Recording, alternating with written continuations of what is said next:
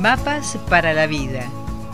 Virginia Gawel, licenciada en psicología, directora del Centro Transpersonal de Buenos Aires, te brinda herramientas para tu desarrollo cotidiano.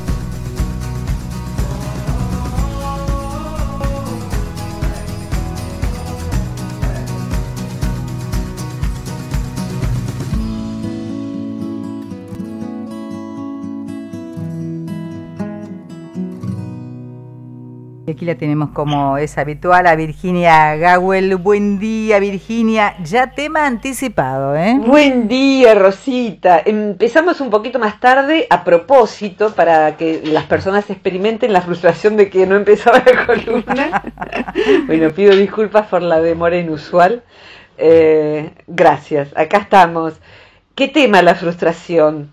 Eh, eh, el, está pedido de Virginia Gawel la, columna hoy, así como siempre tomamos temas de los escuchantes. Les cuento a nuestros escuchantes que ayer debatíamos en la mesa familiar eh, si a lo mejor era conveniente tomar este tema en particular, porque ¿qué hacemos con la frustración? les cuento a todos que bueno en nuestro país hubo votaciones entonces uno cada persona tiene determinadas expectativas y eh, ante la expectativa, si no se da lo que uno hubiera querido, eh, acontece eso, la frustración. Entonces, la frustración es algo que se puede trabajar. Así que, Rod, ¿te parece que vayamos por ese lado? Pero por supuesto, Virginia. Pero gracias. Más, es más, mira, te diré que ni siquiera vamos a hacer un corte hoy. Ah, bueno, perfecto. Dale, le damos derecho entonces. Le damos eh, derechito. Y 45 en este momento. Dale, ¿eh? buenísimo. Entonces voy a, voy a pedir ayuda de, de ustedes como equipo con, con preguntas. Porque bueno, si bien menciono esto, la frustración acontece ante un hijo, ante un trabajo, ante el equipo de fútbol, ante sí mismo o si una persona inicia una dieta, sale a caminar y espera haber bajado por lo menos 3 kilos y sucede que bajó 300 gramos y es frustrante. Creo que todos sabemos qué es la frustración. Lo que a lo mejor no sabemos es que la podemos trabajar. Es más, diría Rosita que poder trabajar la frustración determina el, grado de felicidad que una persona pueda eh, generarse en su vida. Si la persona no sabe qué hacer con la frustración, te diría que tiene la desgracia personal garantizada. O sea que va a sentir insatisfacción, va a sentir que es poco, va a sentir que no sale, que no puede, va a sentirse mal respecto de la vida y va a desperdiciar todo lo bueno que hay. Porque, ¿sabes? Cuando sentimos frustración, en general se nos obnubila la capacidad de discernimiento. Eh, esto se ve mucho, y en Argentina ni que hablar, creo que es el país donde más gravemente se ve como un síntoma no saludable cuando el equipo de una persona pierde el partido.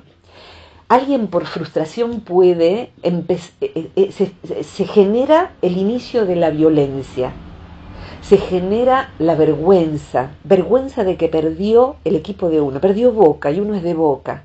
Entonces todos los de River, pongamos, o viceversa, van a, eh, en nuestro país decimos cargar, van a decir cosas ofensivas y burlescas hacia los que son del equipo que ha perdido.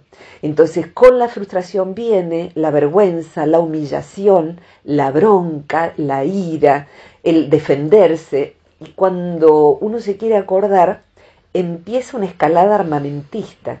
O sea que, bueno, las, las, los opuestos, los frustrados y los ganadores, se matan entre sí.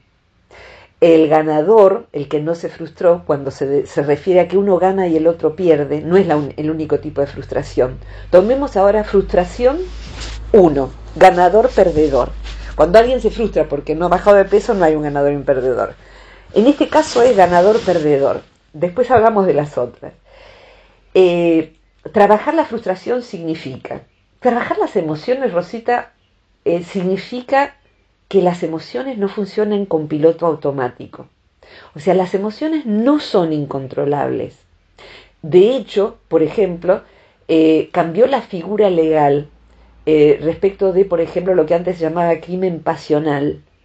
O sea, siento pasión y en cualquier momento te mato porque estoy apasionada, ¿sabes? Entonces, bueno, si te mato, no es tan grave porque actué bajo situación de pasión. Bueno, no, no, eh, no es más un, amortiguador de, la, de, la, pena eh, que cupiese legalmente. bajo, actuar bajo emoción violenta significa que la persona no trabajó esa emoción cuando era pequeñita. Eh, este audio se volverá antiguo, Rosita, alguna vez. Ojalá lo deseo. Cuando exista en las escuelas de verdad educación emocional. Va a ser obsoleto, o sea, va a ser de los tiempos en que nadie enseñaba cómo trabajar la frustración. O sea que deseo fervientemente que todo el mundo sepa, como la tabla del 2, qué hacer ante la frustración. Esto empieza a enseñarse en las escuelas. De chiquititos tendríamos que aprender a frustrarnos bien. ¿Qué sería una buena frustración? Educarnos en esta frustración, uno que digo ganador-perdedor, significaría que en el partido de fútbol de la escuela el ganador aprenda a no burlarse del perdedor el chico que obtiene buenas notas en un examen porque tiene facilidad para eso, no se burle del que no puede o, o no le da para las matemáticas y a lo mejor es un gran talento para las artes y viceversa. O sea, que el ganador no tenga arrogancia, eso sería educación emocional. En muchos países, cuando hay fútbol y el equipo ganador ha derrotado tremendamente por, por goleada, como se dice aquí, al perdedor, no hay burlas posteriores. O sea, al, día siguiente ir a la oficina no es disponerse a ser humillado, porque es nada más que un deporte, no es nada, no es nada.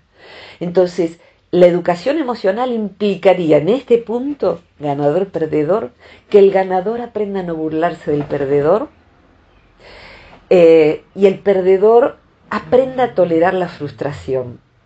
Me viene ahora en esto del ganador perdedor, a lo mejor lo has visto en las redes sociales de este tiempo, hay una filmación de un nenito que no puede eh, meter la pelota en el arco. Son dos nenitos, posiblemente un hermanito y una hermanita.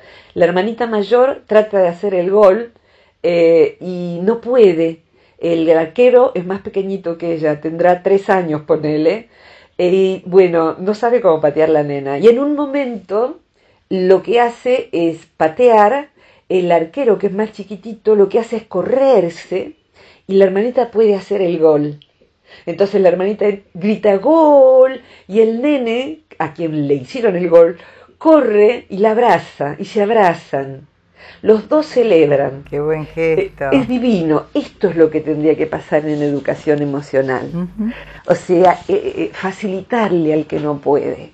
El bullying es bullying porque los adultos somos torpes con esto, porque hay clases de bullying a domicilio, yo suelo decirlo con la televisión, pero además el modo de, humor que se desarrolla en distintos países es la burla.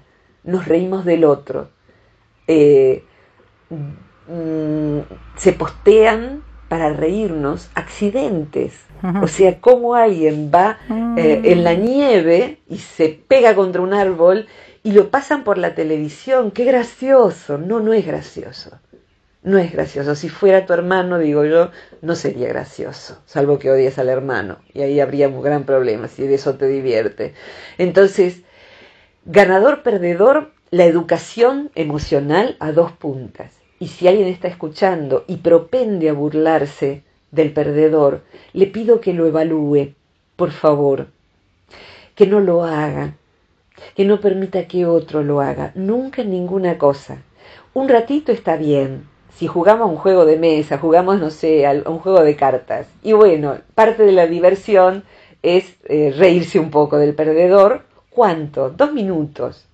Eh, y no es grave, y nos reímos los dos y nos reímos nosotros de nosotros mismos, que es otro aprendizaje ante la frustración. Me río de que no pude, me río de que no emboqué en el arco, me río de que me hice un gol en contra. Aprender a reírse, reírse de sí mismo es la parte de la educación emocional del frustrado. Si me río de mí, difícilmente el otro pueda reírse de mí.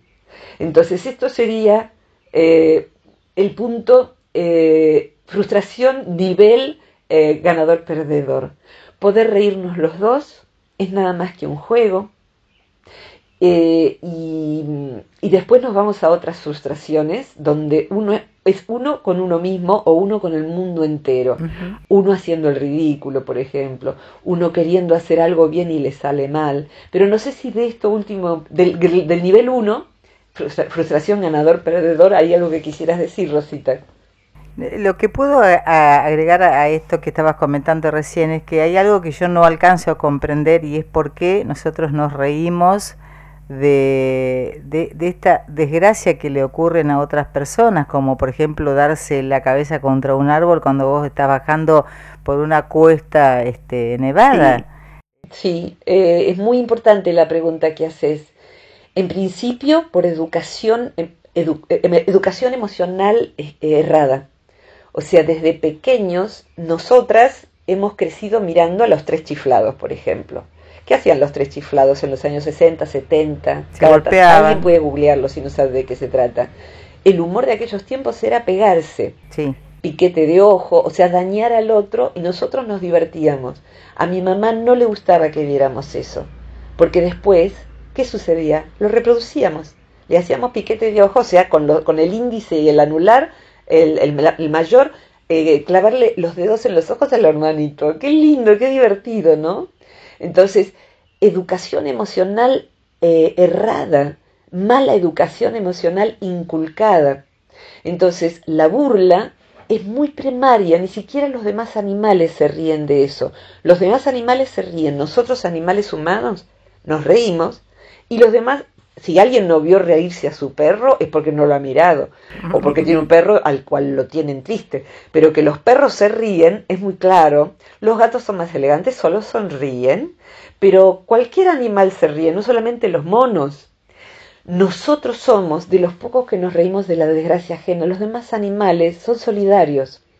El animal humano adulto, adulto, fíjate vos, un nenito chiquitito, se sabe que un nenito chiquitito que todavía no aprendió la mala educación, si otro nene se cae, corre a ayudarlo. Sí. los neurocientíficos lo que dicen es que hay una bondad innata en el cerebro. El cerebro funciona para ser bondadosos cuando recién nacemos.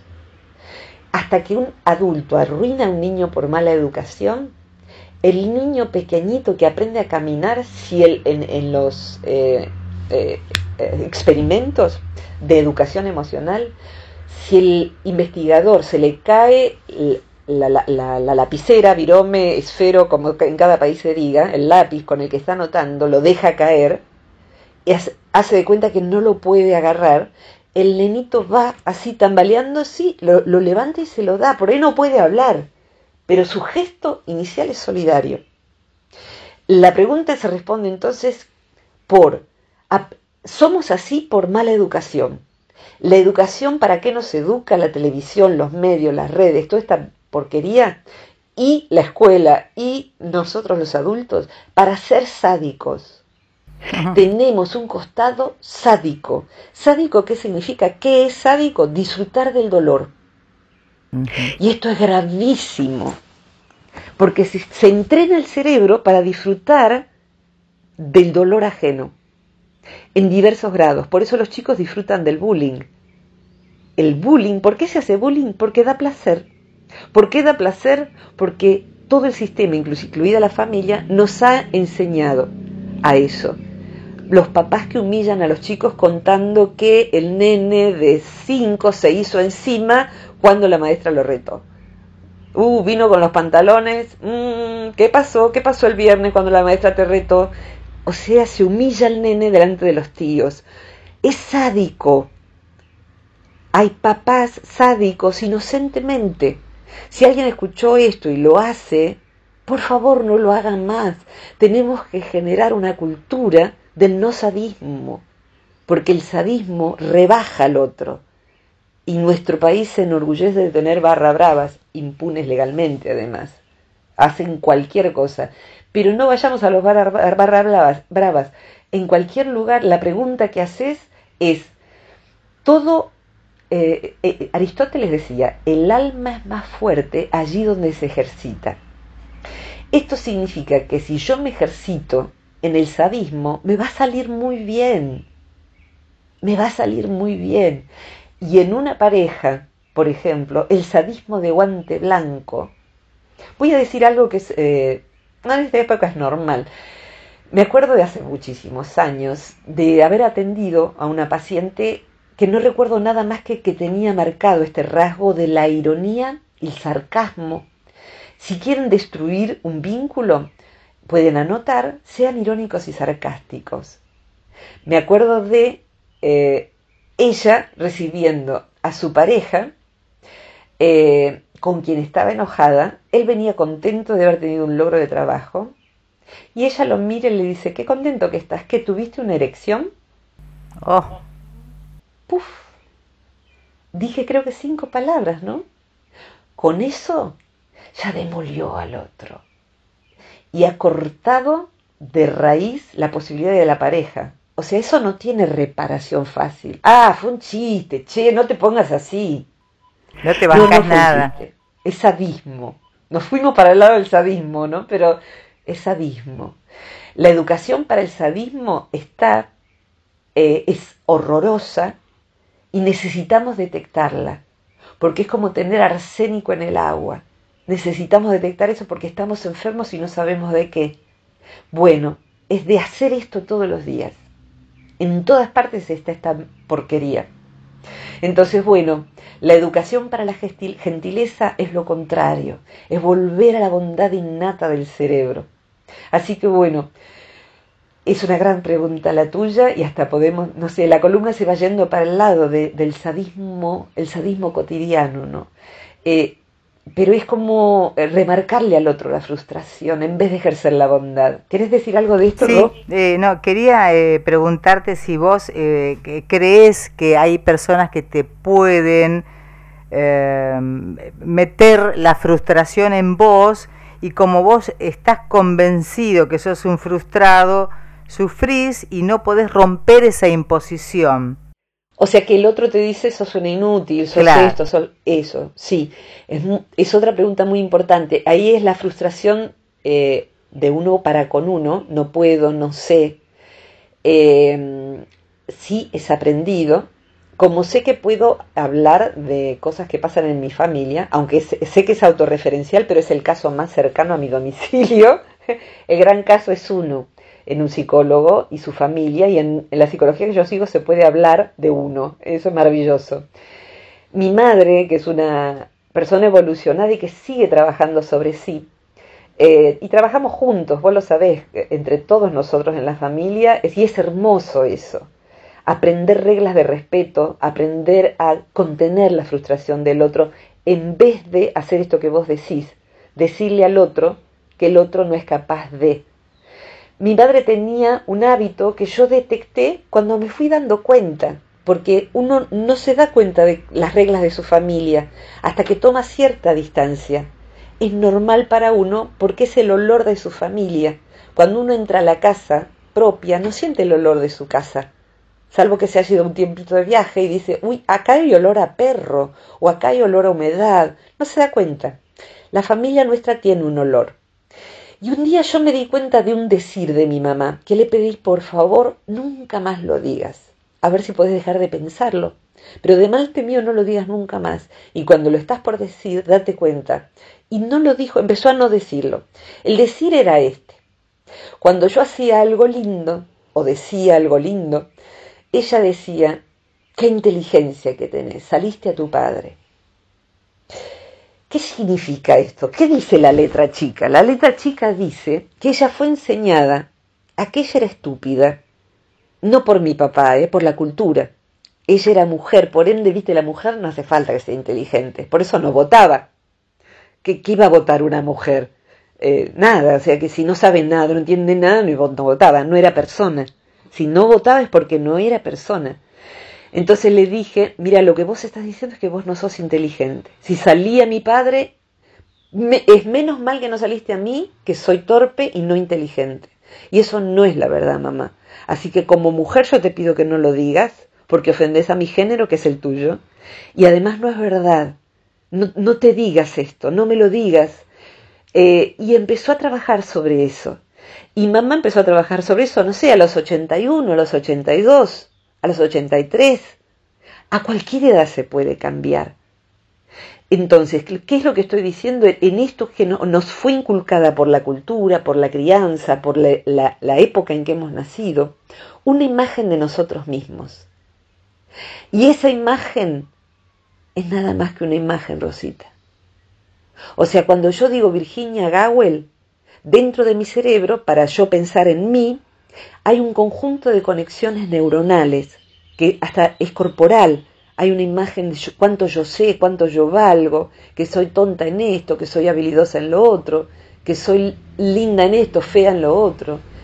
Todo eso es un cableado, dicen los neurocientíficos, que se puede recablear. O sea, el trabajo sobre la frustración o cualquier otra cosa va a implicar siempre un recableado de nuestras emociones y de nuestra imagen de nosotros mismos. Yo le digo a, todos nosotros, cuando uno decía su propio nombre y pensaba en sí mismo hace 10 años. ¿Es lo mismo que decir hoy Rosita Hernández, Virginia Gawel, Eugenia Tonsi? No, seguro que no. ¿Es mejor o es peor? Y hay que ver en cada caso. Eh, yo celebro, porque para mí cada, cada año aprendo, salgo de ciertas ignorancias. O sea que se va recableando, por lo cual estoy segura que ahora hay ignorancias que van a dejar de serlo dentro de un año, por ejemplo. ¿Sí?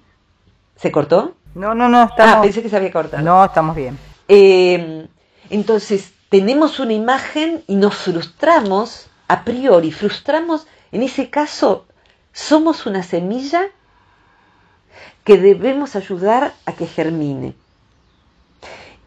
Y posiblemente hemos tenido jardineros que nos criaron, que nos dijeron, sos una plantita chiquita de miércoles, no, no, no, se puede esperar mucho de vos.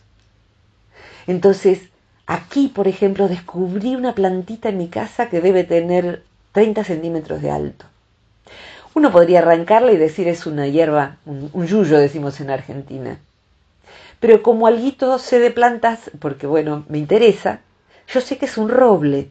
Nació un roble, alguna ardilla de por acá de, tiró una semilla de alguna manera de roble, tiene por ahora 30 centímetros, pero va a ser un árbol inmenso. Quien no sabe educar emocionalmente, le enseña a eso, si no vales nada, si no sos nada. Es más, lo saca y hace un bonsai con eso.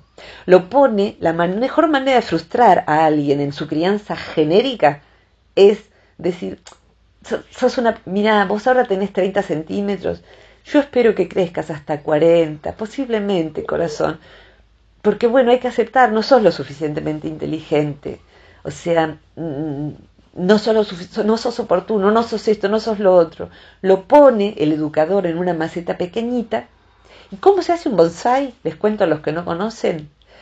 Para que nazca un bonsai, el el, digamos, el autor del bonsai va podando raíces y ramas hasta que lo convierte en un enano. Y uno ve un roble que solo mide 20 centímetros, 15. Por eso no me gustan los bonsai. Nunca me regale nadie un bonsai porque lo que voy a hacer es plantarlo en la tierra para que crezca un gran ombú, un gran ceibo o un gran roble. Eh, ahora la pregunta es, ¿nos han hecho un bonsai? ¿Nos han frustrado nuestro crecimiento? Bueno, listo, lo descubrimos ahora con esta columna, lo hemos descubierto en terapia. Lo que uno tiene que hacer es ahora ser autor de uno mismo. Uno mismo tiene que sacarse de esa maceta, ponerse en tierra fértil, dejar que, impedir que cualquier eh, fabricador de bonsáis nos diga cuánto podemos o no podemos medir. No te permito que, no te autorizo a que definas quién soy. Eso es una, decisión interna. Nos trasladamos a tierra fértil y, e impedimos que nadie nos pode, ni raíces ni ramas. Y si crecen lento, hay que aprender a esperar, a esperarnos a nosotros mismos, a tenernos paciencia. Son dos cosas en la frustración respecto de uno mismo. La que nos impusieron de afuera, no permitirla nunca más. Pero para eso hay que descubrir, ah caramba, pero si yo soy un roble, ah caramba, no sé quién soy, pero estoy en un tarrito de porquería, yo no voy a estar acá, yo me mudo, yo me pongo en tierra grande y veo a ver qué sale de mí. Entonces uno empieza a regarse, a cultivarse, a darse espacio, a cultivarse. Lo usamos para la palabra cultura, ¿qué es eso? Voy a tomar un curso, voy a aprender algo, voy a tocar un instrumento, voy a una universidad de oyente o empiezo una carrera, no importa qué edad que tengo. Yo no sé de lo que soy capaz de dar si me educo. Y empiezo a ver que tengo para poder, eh, Rosita, eh, elaborar la frustración para con uno mismo. Por ejemplo, seguir una carrera. Uno tiene que aprender a saber que se va a sacar malas notas, a que le van a costar aprender ciertas cosas. Yo he revoleado libros de psicología contra la pared, libros de filosofía, no los entendía. Pero la, uno de los antídotos de la frustración, Rosita, indispensable a ser desarrollada y poco, poco cultivada en nuestra cultura occidental, es la, la, la voluntad. La voluntad es, no pude, pues haré lo posible para poder de vuelta. Voy a volver a dar el examen. No pude ahora levantar una pesa de un kilo, pues haré gimnasia hasta poderla levantar la de 10. No pude caminar media hora, pues caminaré 10 minutos hasta que sean 12, hasta que sean 20, hasta que sea media hora y una hora. Pero ahí está el factor voluntad, que al sistema no le conviene que tengamos voluntad no podés, pues te daremos, te venderemos la, la caminadora. Y con esto vas a sacar músculo, bajar de peso y volverte 10 años más joven. Llame ya. 50% de descuento se llaman ya. Llame ya. Ya vas a bajar de peso, ya vas a rejuvenecer, ya. Es mucho más. El ya nos lo vende todo el sistema. Al sistema le conviene que estemos frustrados y que creamos que comprando ciertas cosas la frustración se nos va a ir. Mentira, es mentira, es mentira. La frustración solo se va si ponemos voluntad en desarrollar lo que nos cuesta para que deje de costarnos, Rob. Hasta tengo un cuento sufi para esto. Dale. Pero me, gustaría que me agregaras vos algo eh, para, para, poder seguir el ratito que nos queda y, cierro luego con un cuento. Sí, eh, estaba pensando en alguien que me dijo que le hubiera gustado ser, por ejemplo, eh, gimnasta, eh, bailarina profesional, pero que ahora consideraba que era tarde porque está rozando eh, los 60, por ejemplo.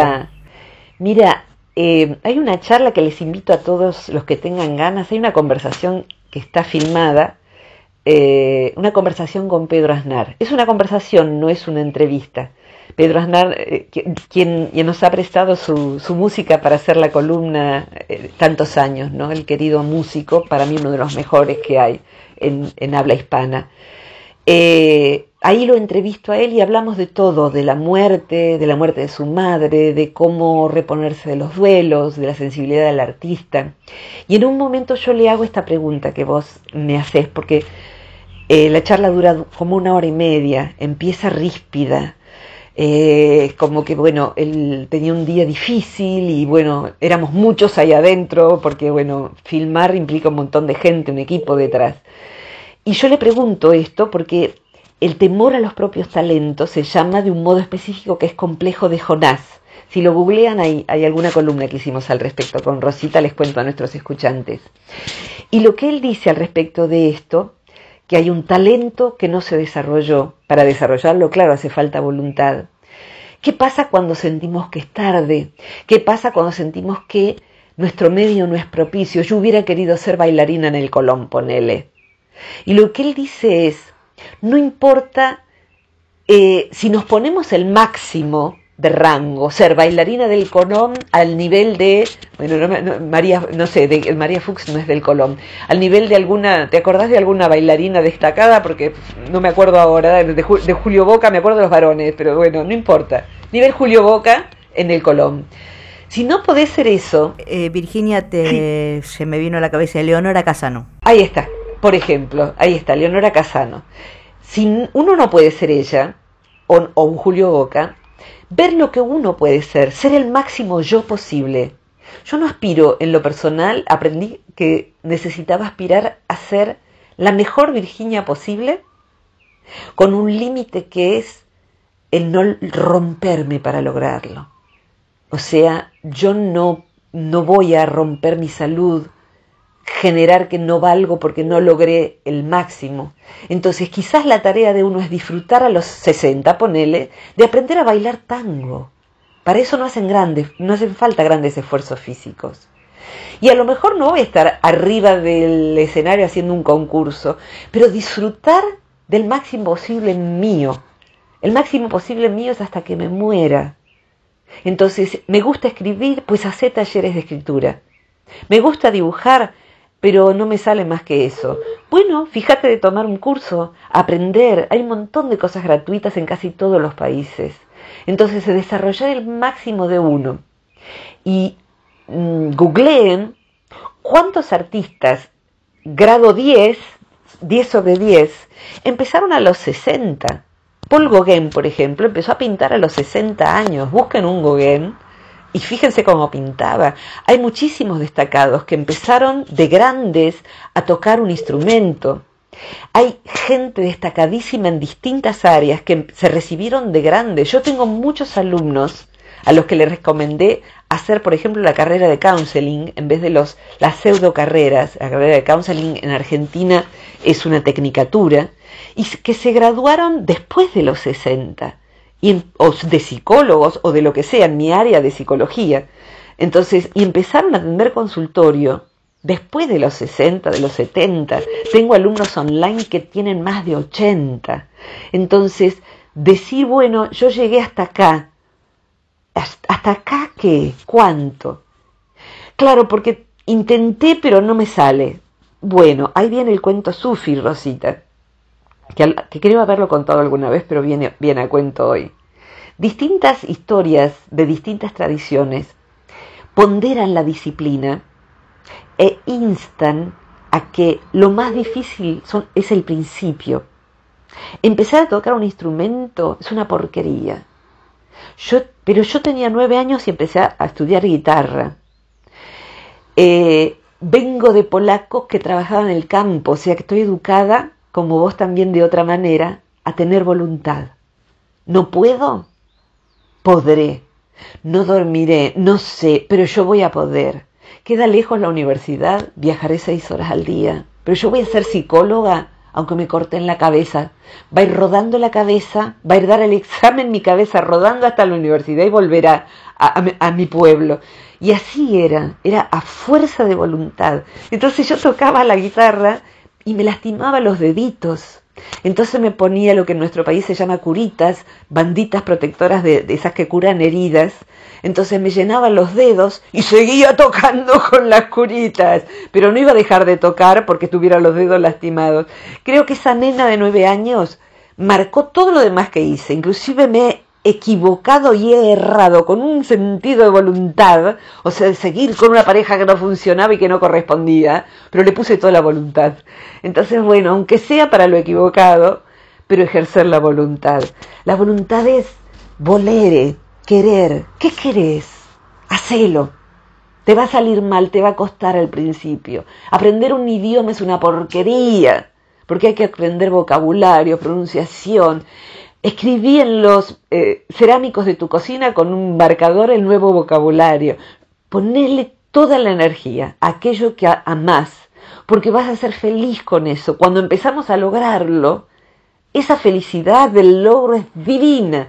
Es una droga endógena que segrega el cerebro, que es igual a la morfina, lo que toman los adictos, y nos empezamos a volver adictos al logro sano a que ahora pude un poquito más, a que pude armar una oración, a que pude sacar una nueva canción con el instrumento. Eso, de eso habla Pedro en, ese, en esa entrevista, en esa conversación. Y el cuento dice, habla de el que no quiere ponerle voluntad.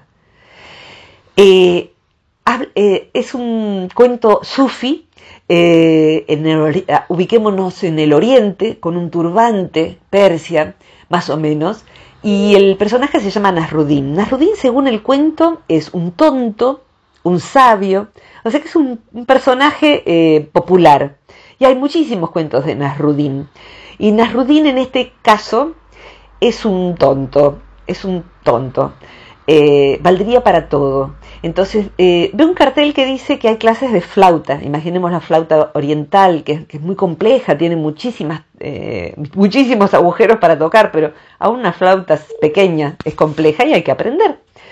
Entonces, eh, dice, ay, quiero aprender a tocar flauta. Siempre quise aprender a tocar flauta. Voy a ir. Entonces va con el maestro y le pregunta lo primero que es el costo. Entonces le dice, mire, usted tendría que practicar durante la semana y tendría que eh, aprender, eh, la primera clase es más larga, así que la primera clase sale cuatro rupias. Las siguientes clases, la desde la segunda clase en adelante, dos rupias. Entonces Nasrudin le dice, ¿puedo empezar por la segunda? ¿Puedo empezar por la segunda? Entonces, eso. Hay que aprender a no poder. Hay que aprender a no llegar hasta lo que uno hubiera querido. Hay que aprender a no tener. A no tener se aprende. El mercado, el sistema, lo que quiere es que nos frustremos y nos embarguemos y saquemos créditos y gastemos en tarjeta para tener eso. Hay que aprender a querer, tener y no tener. No estoy hablando de lo básico, la comida, la ropa. No, es eso tentador en la vidriera. Y hay que aprender a sostener la voluntad, la voluntad, y aprender a frustrarse y no poder. Eh, no se puede em, empezar por la segunda clase, no se puede.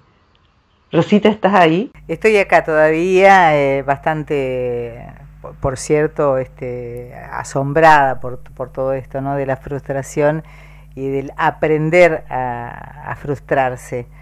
Y te escuché atentamente porque creo este, que todo esto que vos decís es una, una verdad abierta y, que todo el mundo debiera entender. Sí, tendríamos otra cultura, volveríamos a una cultura del trabajo, a una cultura de la cultura. Sí. Porque cultivarse da trabajo. Mira, redondearía, me vino, eh, creo que esto nunca lo conté en nuestras columnas, redondearía con un, en cuanto a la mala educación emocional, eh, los buenos educadores enseñan al niño a frustrarse, a no poder dividir eh, y enseñarle a que pueda, no poder leer y enseñarle a que va a poder. Entonces estimular, estimular a que sostenga la voluntad, a que practique, practique, practique. Eh, de hecho, fíjate, va, va, a ser espantoso esto que voy a decir, un experto se define hoy a algo que tiene 10.000 horas de práctica en determinada cosa. Vos tenés 10.000 horas de radio, sos experta en lo que haces.